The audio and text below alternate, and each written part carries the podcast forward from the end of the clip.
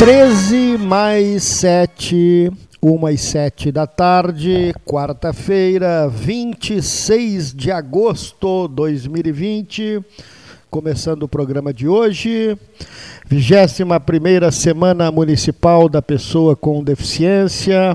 Conselho Municipal nos envia programação, vai até sexta-feira, dia 28, hoje, dia 26 a partir das seis e meia da tarde, uma live rompendo preconceitos. A Padpel e Centro de Atendimento ao Autista, Dr. Rolim de Moura, no YouTube da Apadpel.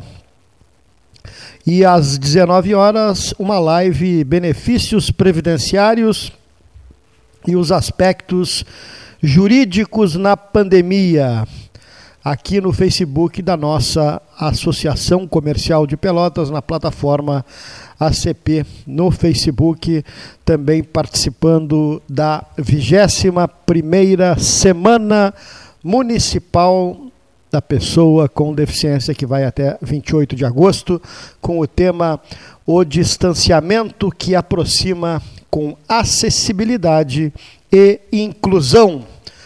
Apoio do 13 horas, começando o programa. Diário da Manhã destaca: governo do estado estabelecerá nova data para reinício gradual das aulas presenciais. Né? E o DP Centenário Estado recua na retomada das aulas presenciais. É uma discussão que está aí na pauta no Rio Grande do Sul, a volta ou não das aulas de maneira presencial, principalmente para a garotada que já está desde março, Leonir, sem, sem aula, né? sem, uh, sem aula presencial, né? porque uh, de certa maneira, pelo menos aqui na Universidade Católica, as aulas continuam normalmente de maneira uh, à distância, né? inclusive uma série de ofertas de cursos né? de pós-graduação já estabelecendo nessa nova plataforma, essa nova maneira de de, de, ensino que já havia, o EAD, né?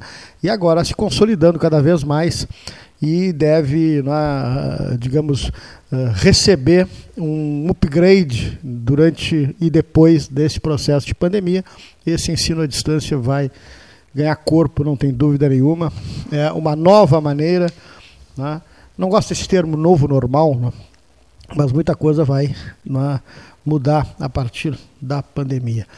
Custódio de Arruda Gomes, quanto tempo que o senhor não aparecia no 13, nos manda a sua mensagem e hoje o programa começa com ele, com a participação do nosso integrante da equipe, amigo, companheiro aqui de debates, Custódio de Arruda Gomes. Boa tarde, Cleiton. Boa tarde, ouvintes do Pelotas 13 Horas. E boa tarde, Gastal, não vamos esquecer de ti. Eu tenho andado meio afastado, vocês não tenham escutado muito a minha voz no programa, em função de que eu ando meio triste com vendo a política que nós estamos vivendo num momento tão difícil da história brasileira, nós vivemos a política do jeito que ela está andando. Ela, nós estamos fazendo política minúscula, como quando deveríamos estar fazendo política maiúscula para todos os atender às necessidades da, da grande parte da população brasileira. Mas não, o que acontece é o contrário. Talvez por termos elegido um presidente com um cérebro minúsculo, né, e elegermos não só o presidente, mas a família dele junto, porque até agora é o que aconteceu, nós não conseguimos deslanchar. E olha que eu, eu vejo agora de uma forma muito mais violenta os resultados dessa política minúscula. Hoje, lendo os jornais, vejo que Roberto Jefferson, que todo mundo já conhece por ser um dos, dos homens do, do mensalão, que teve a sua vida marcada pela, pela, pela corrupção e pelas, pelo comportamento político completamente inadequado, né, venha público dizer que o Rio Grande do Sul tem que fazer, tem o diretório do, do partido dele, PTB, que já tem uma história pregressa meia ruim também, porque foi fruto de um furto da sigla na, arquitetada pelo, Goberido Couto Silva. Né? E esse PTB aqui no Rio Grande do Sul agora vai ter que terminar com o diretório. Todos os, os membros do diretório e, do, e da, e da, da executiva do partido a nível estadual vão ter que suspender, cancelar os sua, seus compromissos e renunciar aos mandatos que têm direito por eleição. E sabem para que tudo isso? Para abrigar os amigos do Bolsonaro que querem deixar o PSL trocar de partido. Então vão trocar, mas eles querem, exigem cargos de direção, exigem o controle do, da, de, da maior parte do, do diretório estadual do PTB.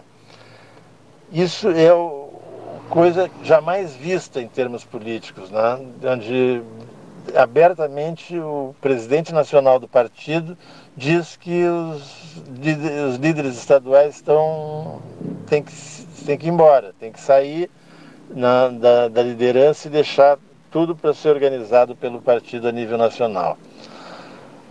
É uma vergonha, é mais uma vergonha. É isso que faz com que as pessoas se afastem da política, se cansem de participar de, de coisas tão abjetas quanto essa.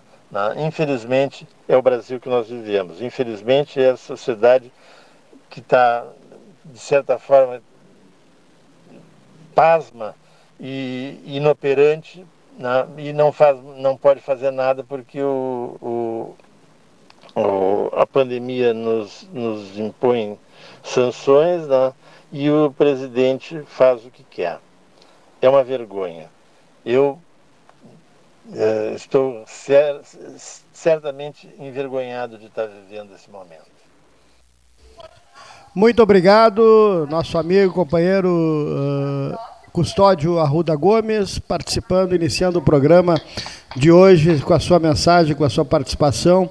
Né, ele que tem uma visão em relação a, ao governo federal nesse momento, né, presidente Bolsonaro. Na ponta da linha, deputado federal Jerônimo Gergen. Boa tarde, deputado. Tudo bem, um prazer muito grande conversar com vocês mais uma vez.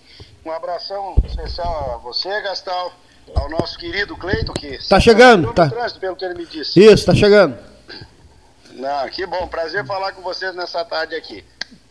Ainda uh, a Câmara em sessões virtuais, né, deputado? É, em sessões virtuais, completamente virtuais. Eu, isso me preocupa muito, né, Paulo? Porque a gente acaba não tendo aí uma qualidade legislativa que deveríamos ter, né? Mas estamos cumprindo o nosso papel. Semana passada revertemos aí um, uma bobagem do Senado, lá um absurdo do Senado, né? E conseguimos reverter, mas para você poder articular um tamanho de, de, de negociação assim, a, a, distância é realmente uma, uma situação bem diferente e bem complexa, né? Mas estamos enfrentando. E eu, e eu poder Está dando um corte, está oscilando, deputado. Responsável, né? Agora melhorou, Paulo? Melhorou. Melhorou? Melhorou. É, então é como eu dizia, como eu dizia, nós, nós estamos aí, eu, eu, queria poder em primeira mão aqui confirmar, né? Porque vocês do 13 foram parceiros desde o final do ano, quando eu comecei aí com o movimento, né? E quero agradecer o Cleito especialmente porque foi fundamental para nós retomarmos aí um pouco do respeito, eu diria, eh, com relação ao Castelo de Pedras Altas. Né? O que está acontecendo lá no Castelo é um absurdo, é, é lamentável até. Né? É, então, a gente sabe que é uma situação de uma estrutura privada, não é, é não há como fazer eu até fiz esses dias uma reunião com o ministro do Turismo. Isso, o senhor falou aqui no programa. Meta do Assis Brasil, né, e o ministro. Isso, exatamente. Então não, não há como ter recurso público, tá? Mas até que se encontre uma, uma solução, né, Paulo, eu, eu vou agir.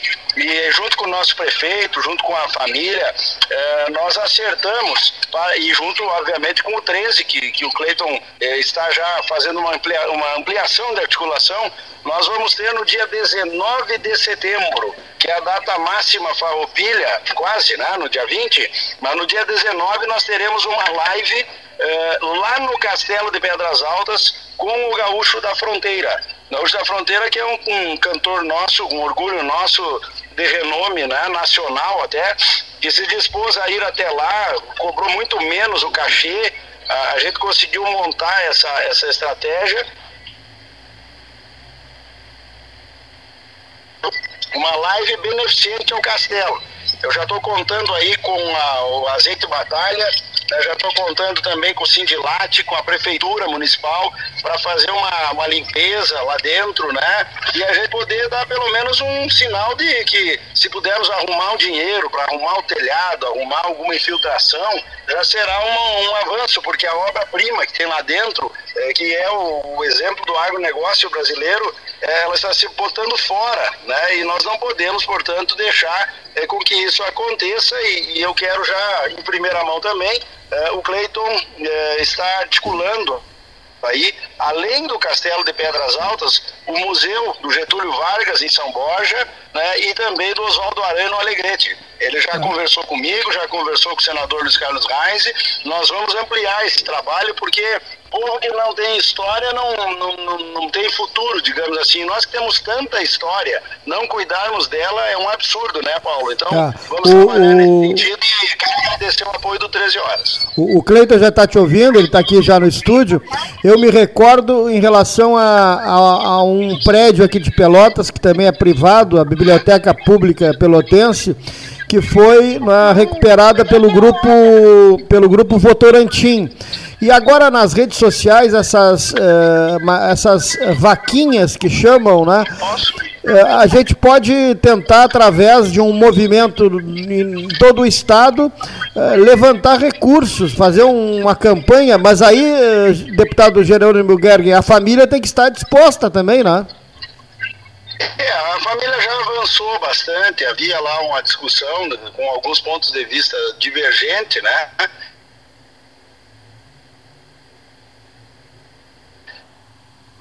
Mas já que é um patrimônio uh, histórico, né? E, e, mesmo que valha enquanto patrimônio privado, se não estiver preservado, ele perde o valor também, né, Paulo e Cleito? Então nós temos que cuidar é, desses dois aspectos que todo mundo ganha. Mas me parece que já diminuiu o, o confronto, digamos assim, lá da família, né? Eu pelo menos eu tenho mantido também alguns contatos com familiares. É como eu disse, eu fui escolhido para ser junto com o Paulo Brossard e com o Antônio Wolff, um membro Tá, pequeno corte. Tá com corte, né? Caiu a ligação? Não caiu, mas desativou, caiu sim. Caiu a ligação. Bom, eu daqui a pouquinho eu quero fazer um comentário.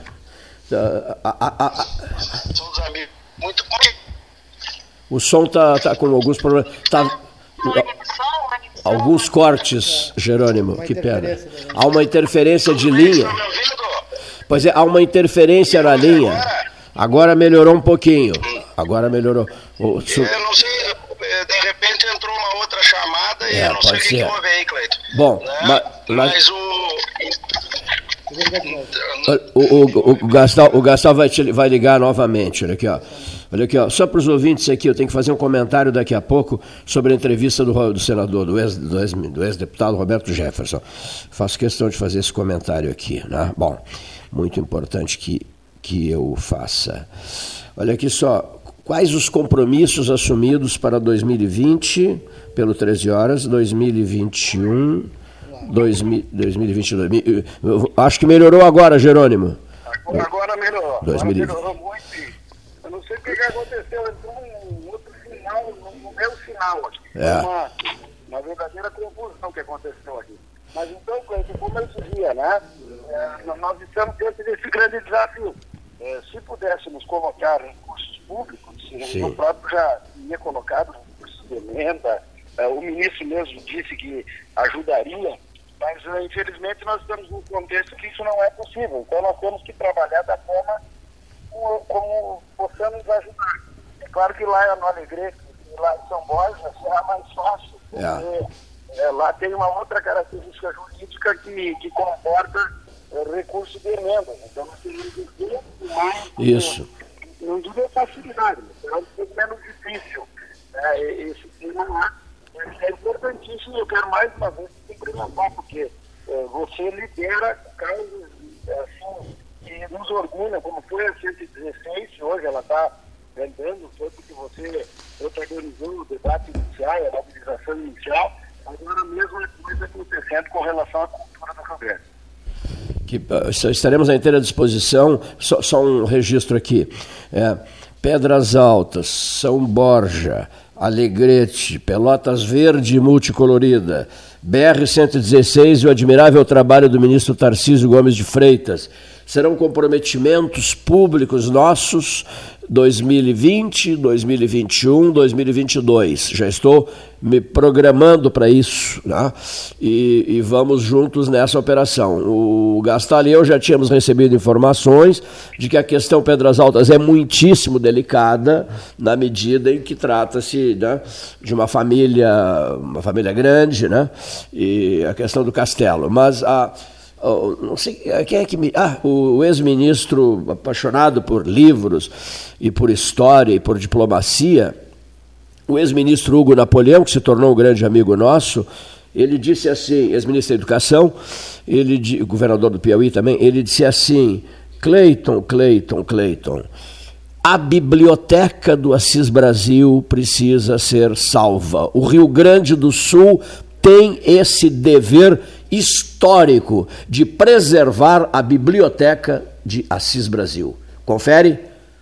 É, eu só temo que essas alturas não se consiga mais salvá-la, né? Eu, eu, a última vez que conversei com pessoas que estiveram lá, é, informações muito tristes, boa parte já se perdeu. Né? Jerônimo, Jerônimo, Jerônimo, nós vamos, por, por, gentileza, desliga, que nós vamos te ligar de um outro celular para qualificar a nossa conversa, a, a, a, tua manifestação, tá? Um segundinho só, amigo. Des, por favor, desligue que nós já vamos ligar para o amigo. Jerônimo Gergely, né, deputado federal, que ele vai, ele vai se manifestar sobre, sobre a eleição em Pelotas no ano de 2020, corrente ano de 2020. Eu, tenho, eu já disse que eu tenho um comentário a fazer sobre a fala do Roberto Jefferson ontem, que teve tanta repercussão. Né? Todo mundo vive assim apaixonado pelas rádios de Porto Alegre, né? Todo mundo apaixonado pela. Eu priorizei a fala do deputado Luiz Augusto Lara e nem pedi pauta. Está anotado no meu celular. Botei assim, prezado amigo Lara. O Lara é meu amigo pessoal. Prezado amigo Lara, eu gostaria de te ouvir hoje. Eu gostaria, perdão, eu gostaria de te ouvir hoje, tá? É, de três a quatro minutos, eu coloquei. E ele respondeu. Paulo Gastal foi até que recebeu a mensagem. Ele respondeu assim: à inteira disposição, amigo com um furo por 13 horas, uma primeira mão, em primeira mão, ele botou assim, em primeira mão por 13 horas. Eu não sabia o que era o em primeira mão por 13 horas. Eu não passei pauta para o comentarista, eu não passo pauta para os comentaristas. O debate não é livre? É. A opinião não é independente? É. Então, eu pedi um comentário para Luiz Augusto Lara, está registrado no meu celular. E o Luiz Augusto Lara atendeu o meu pedido de imediato, e resolveu tratar da questão Roberto Jefferson, diretório do PTB, diretório nacional do PTB, questionando os diretórios estaduais e municipais, etc, etc, etc. Colocamos o Lara no ar, tranquilamente. Aí o seu Leonir Bade assim, poxa, tá demais. Tá demais o que, Leonir? A sobrecarga de mensagens chegando. De uma que, que, que sobrecarga é essa, Leonir Bade? E o Leonir disse assim, Cleiton, o Jefferson já falou para Porto Alegre e vocês estão é, digamos assim, estão é, perdendo tempo na medida em que a história é bem outra. Ele continua indignado e dando uma cutucada forte nos diretórios estaduais e municipais, me disse o Leonir. Eu digo assim, mas para, a primeira sensação de um profissional numa hora dessas qual é? Eu estou aqui para quê? Para agradar a OB ou para contar tudo que está acontecendo é, é, no rádio em nome da alta responsabilidade profissional? É para isso que eu estou aqui. Tá entendendo? Então o que, que aconteceu? Eu no ato digo, é assim? Não, já falou para Porto Alegre, a história não é essa, não, é bem outra, ele está possesso, está irritadíssimo, isso, aquilo, aquilo outro. No momento em que eu recebi essa informação do Leonir Baade, eu, evidentemente que eu me senti, é, meus brios se sentiram atingidos, tá entendendo? Digo, é assim, é. Então o rádio de Porto Alegre é o que vale, é. é o rádio, só um segundinho, Jerônimo, é o rádio de Porto Alegre que vale, não teve dúvida. Pus a mão numa pequena agenda de bolso que eu carrego, né, dos postos Paulo Moreira. E o que, que eu fiz? Liguei para o Roberto. Eu tenho o telefone particular dele, privado dele. O advogado dele é meu amigo pessoal, o advogado dele é pelotense, íntimo amigo meu, Rodrigo Matos. Aí o que, que eu fiz? Liguei para o Roberto Jefferson, que me atendeu na hora. Ah, estou no meio de uma reunião difícil aqui, Cleito, você vai me perdoar? Eu digo, não, não quero que o senhor fale agora, só quero saber se o senhor poderá dizer alguma coisa sobre a entrevista que o senhor deu para a rádio de Porto Alegre, o interior também, também vive, o interior também, o interior também precisa ser considerado. O senhor falaria para nós entre uma e duas e meia da tarde, duas e vinte, ele disse, duas e vinte. Duas e vinte, um abraço e tal, desligou. Às duas e vinte eu telefonei para ele. De viva voz ele explicou tudo, confirmou tudo que ele já havia dito para Porto Alegre. Agora, o que vale é o rádio de Porto Alegre, é isso? Aqui não pode fazer entrevista? Não deve o ser senhor, mas o senhor sofreu ah, censura? Pelo amor, censura? Estamos, estamos sob censura? Sou... Ah, que conversa fiada é essa? Aliás, no podcast do, do, da matéria estão as duas falas, uma do lado da outra, do Roberto e do Luiz Augusto Lara. Do, do Lara e do isso mesmo, as duas falas. O Lara, que foi convidado a falar sem pauta, livre, fala o que bem desejar, e depois entrou o Roberto Chefe. Tem gente indignada com a fala, mas por quê? Por que indignada? Todo mundo fala aqui, o nome disso aqui não é debate livre, opinião independente. O que eu não tenho mais é tempo para ficar a tarde inteira recebendo telefonemas, como eu fiquei ontem. A tarde inteira recebendo telefonemas. Inaceitáveis esses telefonemas, rigorosamente inaceitáveis. Isso aqui, enquanto for livre, eu estarei aqui. Quando não for mais livre, eu caio fora. Vou para casa cuidar da minha horta doméstica, como diria o Delgar Soares. Porque eu já estou cansando. O ano eleitoral repercute sempre em cima de quem faz rádio com seriedade, mas, mas se todo mundo pode entrar aqui e fazer o discurso que quiser, por que esse tipo de comportamento? É só chegar por telefone, ao vivo, desde que se identifique, né, Gastão? Desde que se identifique. É só chegar, dar o seu recado e fim de conversa. É jogo aberto, sempre foi e continuará sendo jogo aberto. Eu não gosto desse canalha, porque esse cara não é isso, aquilo, aquilo outro. Não é essa, a questão não é essa. Eu estava, as pessoas atacaram duramente o Jefferson. Eu respeito isso. Eu respeito isso. Só que foi uma entrevista. Porto Alegre também fez. Por que vocês não censuram Porto Alegre? A beneficiadíssima metrópole gaúcha, que tudo recebe. Por que, que vocês não beneficiam, não, não, não, não, não se indignam com, com o rádio de Porto Alegre? Ora Deus, o rádio daqui é sério. Eu que se faz aqui é muito sério. Desculpa, Jerônimo. Não tem problema. Mas você tem razão problema aí que você vive. Mas posso te dizer que, que tu tens razão aí no, no contexto da política, é, é isso mesmo. E, e, a pessoa tem que ter posição, né, Cleiton? Claro. Não dá para para imaginar que tem que ser diferente. Né? Ninguém, foi, ninguém nunca foi proibido de falar aqui, meu Deus do céu. Nunca ninguém foi proibido. Há 42 anos todo mundo chega e dá o um recado. Aliás, eu fiz um comentário contundente, se não me lembro se foi ontem ou anteontem. O comentário. O, comentário duríssimo que, que eu fiz aqui foi o seguinte: o Paulo Gastal Neto, Leonir Bade e eu abraçamos uma causa. A iniciativa foi do Paulo, não foi minha. Memória, a memória política de Pelotas, a memória econômica de Pelotas, a memória, a memória do ensino educacional, universitária, não universitária, enfim, a memória cultural, a memória isso, a memória aquilo, a memória aquilo outro. Um site com vozes e fotos de todas as pessoas que se envolveram com Pelotas durante os últimos 42 anos. E as pessoas que falaram, que foram fotografadas em torno da mesa aqui, milhares e milhares de pessoas, estão no nosso site, que é o mais completo site de, de vozes e de fotos da cidade de Pelotas, correto? Não, não é, não é justo, não é justo. Eu me dirigi às lideranças locais, todas as lideranças, não é só liderança política, todas as lideranças políticas, empresariais, o que vocês quiserem. Não é justo nós pagarmos do nosso próprio bolso a montagem desse site. E está acontecendo isso. Sabe por quê? Porque todo mundo só quer a benesse, a benesse. E às vezes pessoas importantes do Rio Grande do Sul menosprezam essa casa aqui, esse debate aqui. Bom, mais uma coisa que eu preciso dizer. Nós estamos cuidando da valendo até para ti, meu amigo Jerônimo. Nós estamos cuidando da memória política. Tu és um político, um deputado federal. As vozes, as fotos, tudo. Nós estamos cuidando da memória política de Pelotas, Deus do céu, que vai ficar guardada, poderá ser utilizada a qualquer momento por qualquer pessoa. Deus do céu, a qualquer momento por qualquer pessoa. Pior, né, Cleiton? Muitas vezes eles criticam, às vezes não ajudam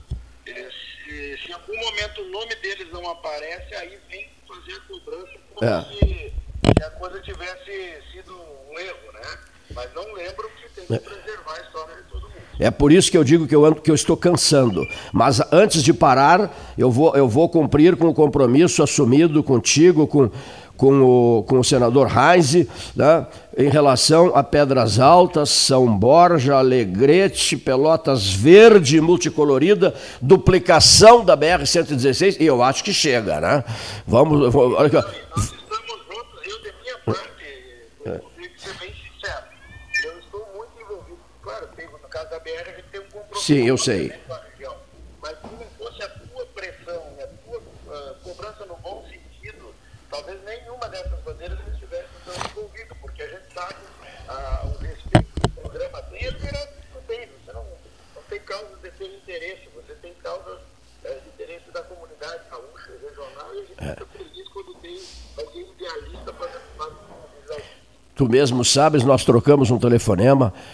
duas e pouco da madrugada.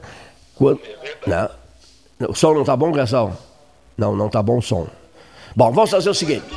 Olha aqui, ó, tem, tem, tem um ruído de fundo muito ruim. Vou fazer o seguinte. Eu só quero um depoimento teu agora, e depois essa entrevista será realizada num outro momento, sobre Pelotas 2020. Eu quero um depoimento teu, tu és, tu és do progressista, do Partido Progressista, e eu quero uma, uma, uma opinião tua sobre o processo eleitoral 2020, prezado amigo Jerônimo Gergen.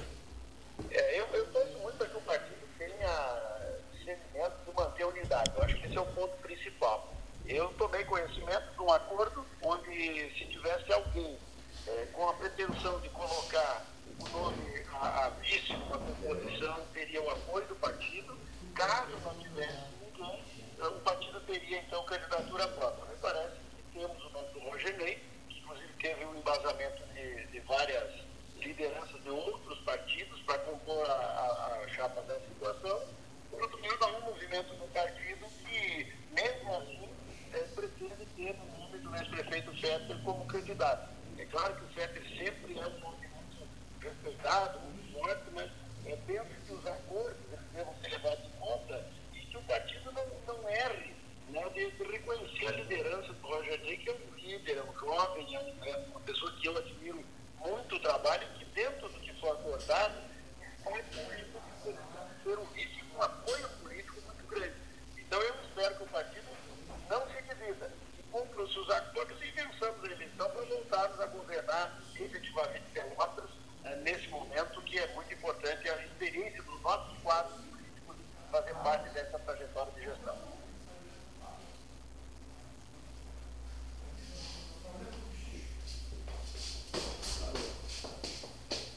Problemas, né?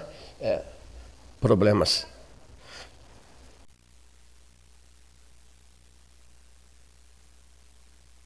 Quando assim, não, não deu, não, não é possível continuar essa entrevista, né? com todo respeito, não é possível, a qualidade do som é péssima. Sejamos sinceros, claros e honestos. Não é possível, porque o Gastão até saiu da sala, mas Cleiton, não é possível assim. Tá, a gente continuará com o Jerônimo num outro momento. O deputado Jerônimo Gergen é do Partido é, Progressista, tem posição em relação ao processo eleitoral em Pelotas e iria, externou um pouco o que pensa, iria externar mais uh, uh, o seu raciocínio, porque isso aqui é debate livre. Livre, senhores ouvintes, livre, debate livre.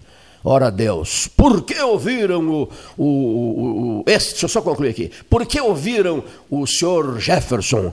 Porque ele é um presidente de partido político É, mas eu não gosto dele. Não, não, não, tá, não tá em jogo gostar dele ou não gostar dele. Está em jogo o fato de que ele é um presidente de, nacional de um partido político. E nem falou em nome dele, hein? Ele disse que falava em nome da executiva nacional do partido. Ontem, foi isso que ele disse, não falava em nome dele. Falava em nome da executiva nacional do partido. Muito bem. Se ele falou para Porto Alegre, é, por que, que não poderia falar para Pelotas? Hein? Se falou para Porto Alegre porque é diferente o, o, o, rádio de Porto Alegre do rádio de Pelotas? Há uma diferença de tratamento, inclusive? Há uma diferença de tratamento com as emissoras de Porto Alegre e as emissoras de Pelotas? É uma pergunta que eu deixo aqui. O próprio site, esse arquivo todo, onde os senhores são personagens, personagens dos últimos 42 anos, os senhores e muita gente que já se foi, que não está mais aqui, que, que já, como diria o Delgar Soares, já saiu e voou livre, mas continuam aqui, com as vozes e as fotografias. Por que, que vocês não valorizam isso? Por que, que vocês menosprezam o rádio do interior? Só vale o rádio da capital, é? Mas o rádio do interior também presta serviços, como ouvir um presidente nacional de um partido político. Ou não presta serviço. Agora, se nós somos bem relacionados, é uma outra história. E nós somos bem relacionados. Nós temos todo mundo sempre à disposição em qualquer parte do país para falar. Temos esse privilégio. Sabe por que esse privilégio, seu Paulo Gastão Neto? Porque são 42 anos. São 42 anos, nós nos damos com Deus e o mundo. As nossas agendas têm os nomes mais inimagináveis possíveis, de todas as correntes ideológicas. Todas. Essa mesa de debates já foi chamada de a mesa do PT. Lembra disso, não? Só, só, vinha gente do PT aqui. O programa era o 13, achavam que o 13 tinha a ver com o 13 do PT. Não, porque o 13 horas é anterior ao PT. Cinco anos mais velho que o PT. O, o, o período né, de eleição municipal sempre ele é, é complicado. Né? marcado por, por, então, a gente fica muito, na, exposto, é, né? digamos, né? muito exposto. vulnerável a essas exposições todas. Mas é um momento em que a gente tem que saber dividir bem entre na, a, as emoções daqueles claro. que estão vivendo na, os trâmites partidários e as nossas opiniões aqui, porque a gente recebe informações de todo lado, algumas são confiáveis, outras nem tanto. E vamos filtrando e vamos debatendo sobre a política local. E isso, obviamente, causa de sabores. Lógico. Porque daqui a pouco você bota um nome nacional, como é. Roberto Jefferson, que tem seus problemas lá, com, até com o judiciário, mas é um presidente do partido político, Fala nível nacional. Tal. Fala como tal. Fala como presidente, né? Fala como presidente. É, assim, daqui a pouco entra um, um presidente de outro partido, enfim. E a gente vai recebendo informações de todos os lados, vai filtrando, vai avaliando. Né? A eleição municipal ela mexe com muitos interesses locais e como a gente tem um relacionamento com o lado A, com o lado B, com o lado C, e todos gostam de vir aqui, gostam de colocar suas ideias, temos que ir contemporizando, colocando na, na, as ideias de maneira que a população possa filtrar aquilo que né, eh, vai ser né, decisivo no processo e fazer a sua avaliação. Né? Então, cada um tem a sua posição, não tem, não tem dúvida. Então, o que não se pode é querer tolir, querer uh, censurar, uh, dizer que está a serviço de A ou de B. Né? Agora mesmo, eu quero ouvir o, do vice-prefeito Demar Barros, ele é nosso amigo. É um cara de rádio, é um cara que. Né, vamos tentar ouvi-lo. Tá, né? Tem informação que ele não está muito satisfeito com o que aconteceu eh, e daqui a pouco vai se manifestar. Né? É uma voz da cidade, merece o um espaço. Onde é que ele vai falar? nas emissoras de rádio de Pelotas, para os jornais de Pelotas. Lógico. Ele tem direito de se manifestar, ele é o vice-prefeito da cidade. Falando em jornais, Não? tem razão. Então, agora, eu recebo a informação eh, de um uh, integrante do, do, do, PSDB, que me, que me diz o seguinte, olha, a, a designação do PP para vice-prefeitura é uma decisão do partido, mas quem decide quem vai ser o vice da prefeita Paula é a convenção do PSDB. E aí eu pensei, mas claro, lógico, o PP indica o nome lá, de preferência. O, o vereador Roger Ney, que está na pauta. Mas quem vai decidir o vice da prefeita Paula é a convenção do PSDB, juntamente com os uh, integrantes da executiva, que vão uh, aprovar o nome dele. Tá? Então, a, a, as coligações, as chamadas coligações, elas são feitas através de convenções partidárias. Então, muita coisa ainda pode acontecer, muita nuance política, muitas idas e vindas podem acontecer, Sim. e que a gente, às vezes, nem imagina. Não existem coisas definitivas. O doutor Ulisses Guimarães dizia que a política é como uma nuvem no céu. Você ora, ora, olha, olha para ela, ela está de uma maneira, e daqui a 20 minutos ela está completamente diferente. Daqui a Elas pouco mudam. você, Elas você, você vê um cachorro numa nuvem, daqui a pouco você está vendo um elefante. Entendeu? Então, uh, a política é assim. Agora, obviamente, tem suscetibilidades, você tem que uh, administrar o espaço, todos têm que falar, todos têm que participar. Então, é, é do, do, do, do processo. E, claro, sempre nesse período eleitoral de uma eleição municipal mexe muito com as questões locais e a gente tem relações de todos os lados e, obviamente, né, isso acaba interferindo né, até no nosso dia a dia. Né? Mas não quer dizer que o programa, longe disso, né, esteja a serviço de A ou B. Jogo aberto, jogo aberto aqui, né? Olha aqui, eu tentei, uh, a ligação caiu, assisti, a ligação caiu, desativei, estou ativando de novo. Esse é um rádio moderno em parceria tá com o WhatsApp, né? Mas vamos, vamos, Bom, nós temos Não, não, só um pouquinho, está uma pessoa esperando aqui, ah, bom, tá, desculpa, meia hora esperando, olha aqui, ó, só um segundinho. Olha aqui, ó, é, é, é uma entrevista que nós é, prometemos para hoje e simplesmente... É, em função né, da fala comprometida do ponto de vista de som, de qualidade de som, do, do Jerônimo, do né? Jerônimo. Nós deixamos o vamos deixar o Jerônimo para amanhã. É, o som estava muito ruim. Não sei se ele estava falando de Brasília. Não, não. Acho que não, Está né? em casa. Está em casa aqui Bom, no Rio Grande do Sul, na, na, na região dele. Agora lá. o celular é, simplesmente emperrou. Ao, Bom, ao... Quem são as pessoas que farão uso da palavra na sequência? O Roberto Veronês, importante depoimento dele. Na sequência, é, José Fernando Gonzalez, outro importante depoimento dele. E, e assim, a posteriori, é, entrevistas especiais, né, Gastal, que nós temos aqui para colocar no ar. Vamos lá, vamos ver se isso aqui funciona ou se isso aqui não vai funcionar. Vai funcionar ou não vai funcionar? Né? É muito complicado, né? O rádio feito à base do improviso. É o nosso caso aqui, né? Mas é... Boa tarde, Roberto. É do jogo, é do jogo. Né? Estamos ao vivo e já vamos para o sétimo mês, né? É, não, 16 de março nós começamos aqui. Sexto mês. Não. Março, estamos indo para o sexto mês, é isso? 16 de março. 16 de setembro, seis meses desse novo formato do 13 horas. Qual é a qualidade do som? É boa, Roberto? É boa a qualidade do som, estou escutando bem, Cleiton. Agora tá bom, um boa minutinho. Tarde boa tarde, amigo. Deixa eu só fazer um registro aqui, antes que eu esqueça, tá? que, que é o seguinte: 26 de agosto de 2020 há exatos 42 anos, há 42 anos, hoje, nós estamos, Cândido Norberto e eu, estamos em Roma, transmitindo a surpreendente eleição do, do cardeal Luciani, Albino Luciani, patriarca de Veneza, como o novo pontífice na sucessão, depois daquele período de sede vacante, longo período de sede vacante, porque Paulo VI morreu no dia 6 de agosto, Giovanni Battista Montini, depois desse, de um longo período de sede vacante, foi eleito no 26 de agosto de 1978, há 42 anos, Albino Luciani, patriarca de Veneza, Papa João Paulo I, para um pontificado curtíssimo de 33 dias. Na madrugada ele é encontrado morto em seu, em seu quarto, no Palácio Apostólico, que fica ao lado da Basílica de São Pedro.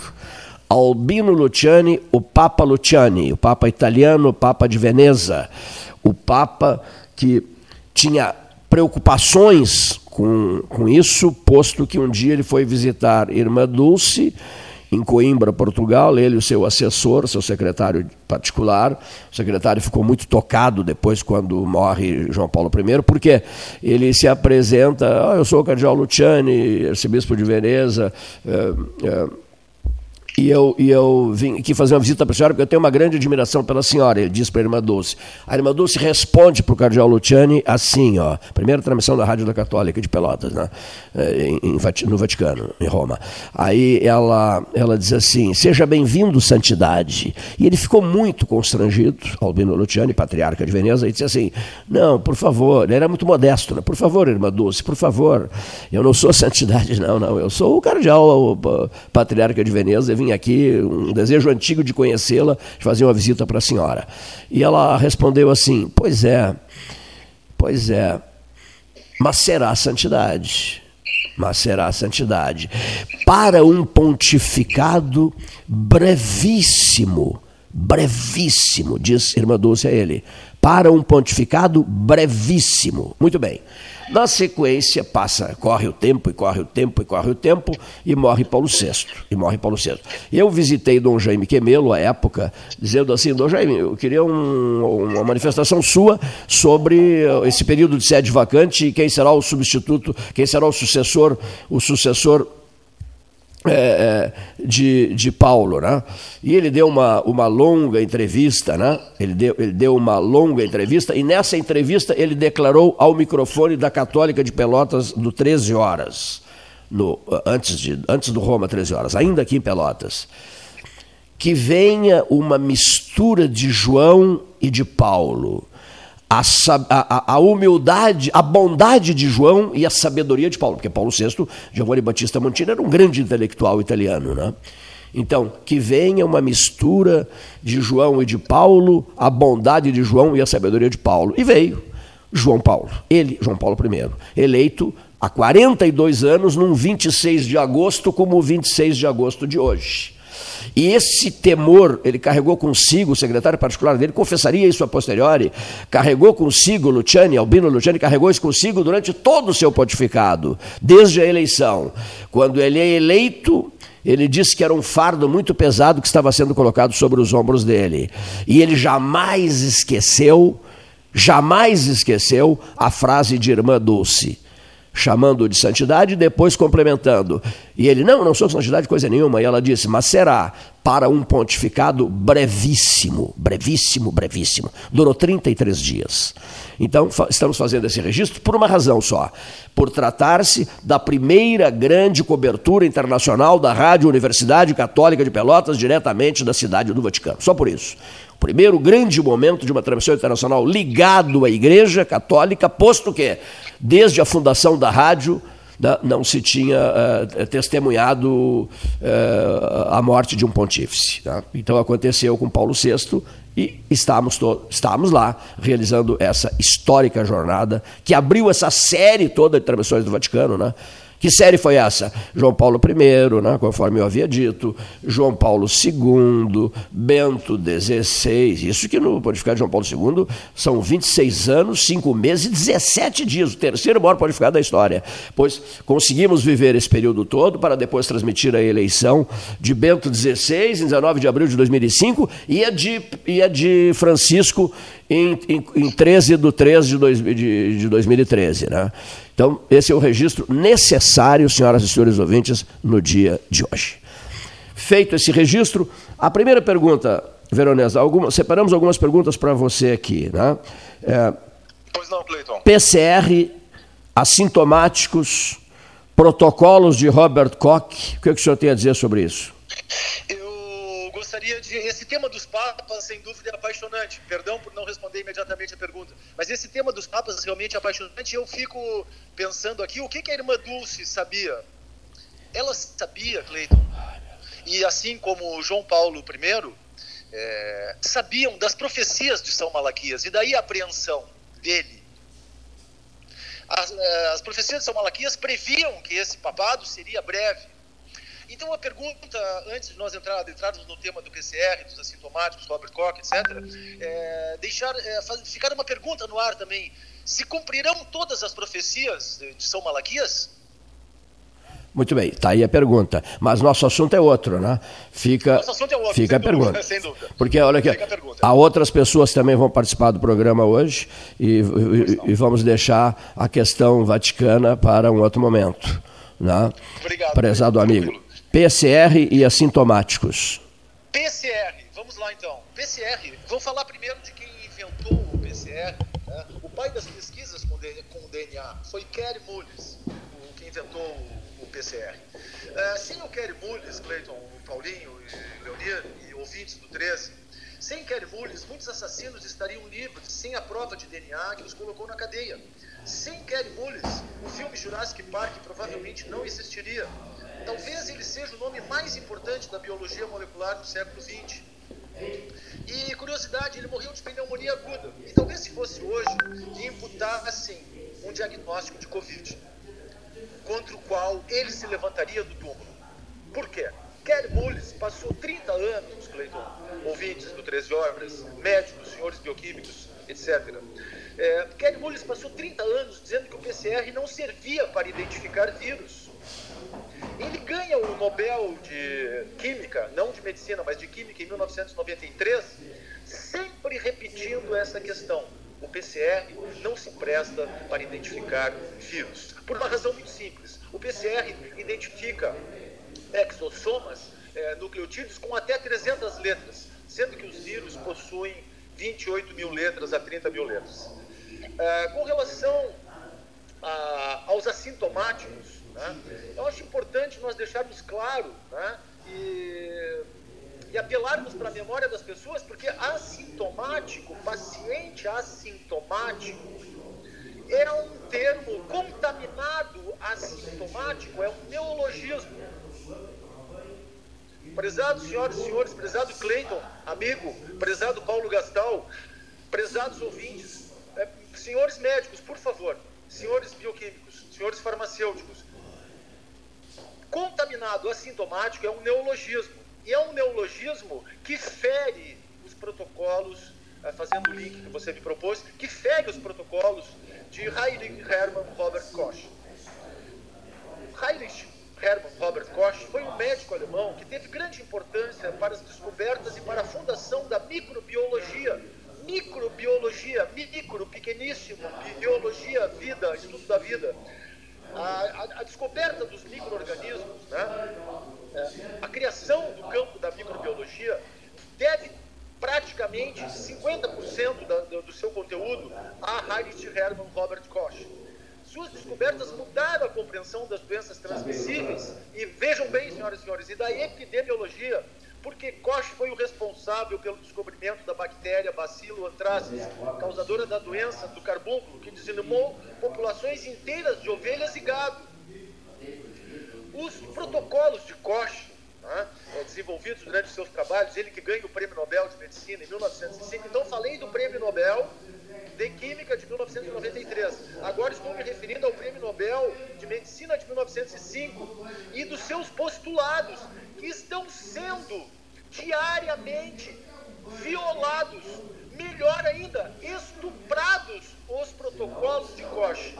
Isso ocorre porque é impressionante como nós passamos a um debate grosseiro sobre a, a pandemia é verdade, senhoras e senhores, passamos a um debate grosseiro sobre a pandemia, afastando aqueles grandes homens que dedicaram a sua vida a, a, esse estudo e a criação da microbiologia, que tinha por fundamento e por objetivo salvar a humanidade, sanar a humanidade, transformar a, a humanidade em iluminada com relação à questão dos micro-organismos. Mas vamos lá.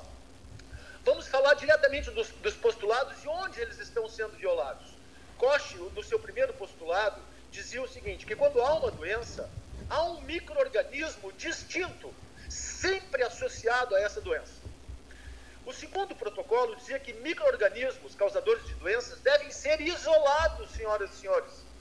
E eu solicitei, ah, já 20 dias atrás, talvez, que alguém me enviasse algum estudo publicado em alguma revista de, de, de renome internacional sobre o isolamento do coronavírus. Não recebi nada até agora. Muito bem.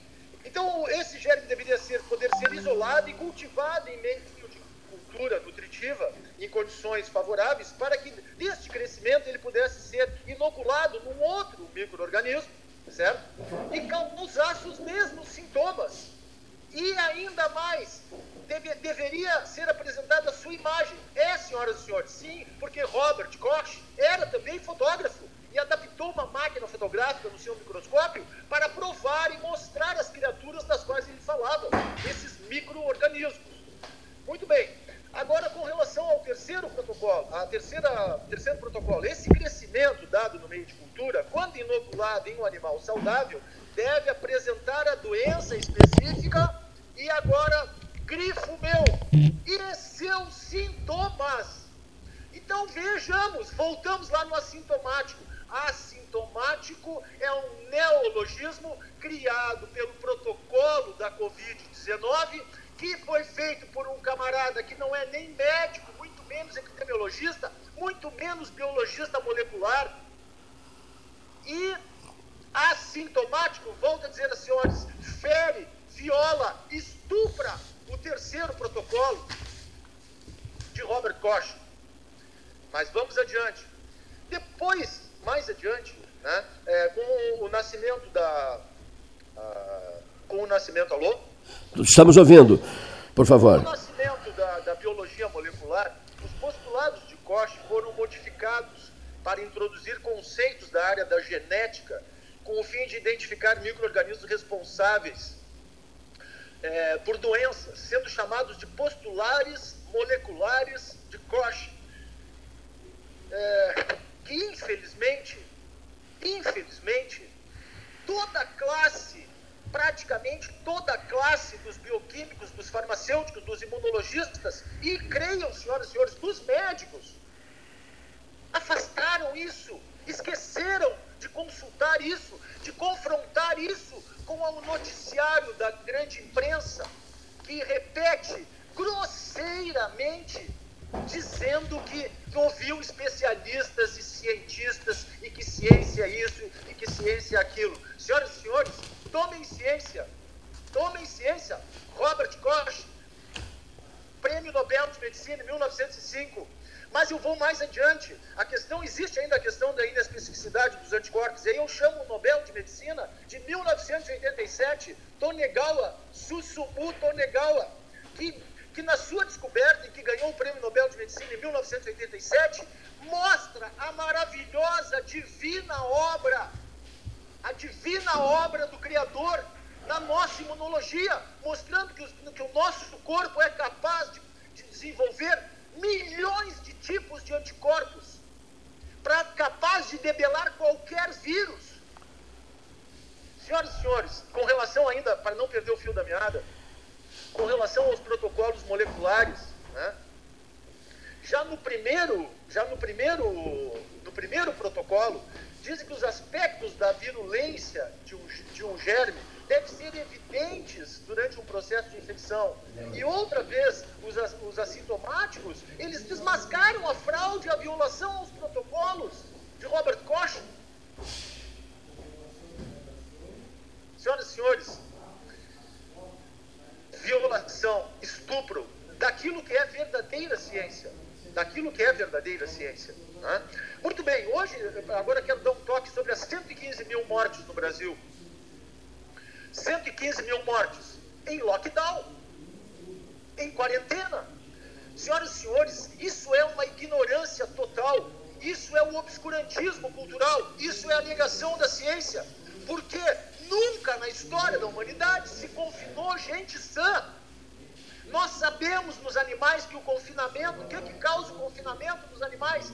Doenças progressivas e em série serão, se Deus quiser, estes causadores de danos serão julgados um dia. Eu, a, a, esperança que eu tenho é que esses que causaram tão graves danos a tantas pessoas, né, ao país como um todo, né, à economia e à própria saúde, esses deverão certamente ser julgados, porque cometer danos é contra a palavra de Deus, é contra o desejo de Deus. Eu selecionei aqui Jeremias 29, 11.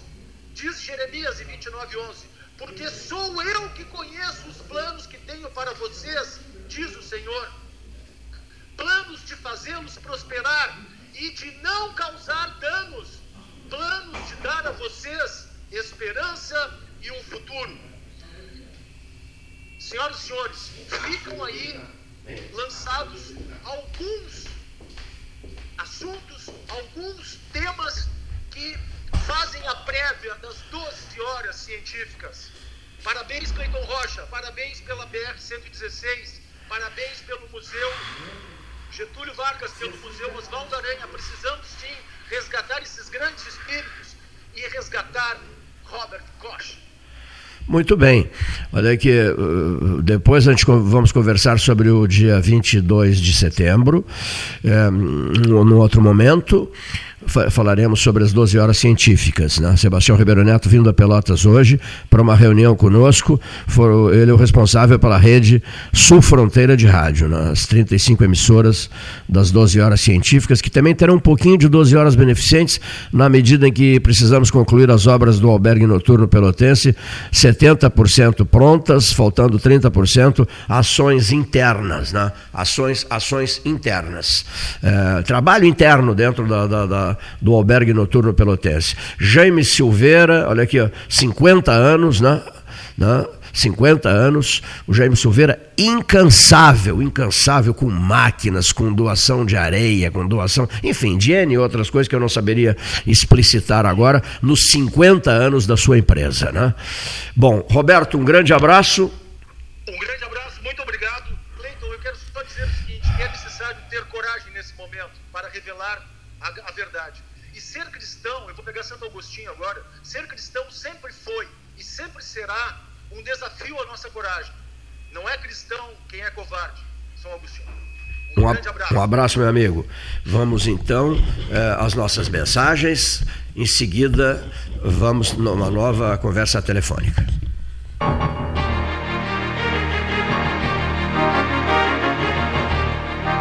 Associação Comercial de Pelotas é um dos órgãos mais antigos do país, sempre em defesa da classe empresarial, com uma história marcada pela transparência e pelo compromisso com seus associados. Faça parte do nosso quadro de sócios. A ACP está localizada no edifício Palácio do Comércio, Rua 7 de Setembro 274, telefone 3028 1541, com o ramal 200. 14 horas e 3 minutos. A SPO ampliou e inovou. Há 40 anos prestando serviços em arquitetura e construção. Agora também é consultoria imobiliária especializada.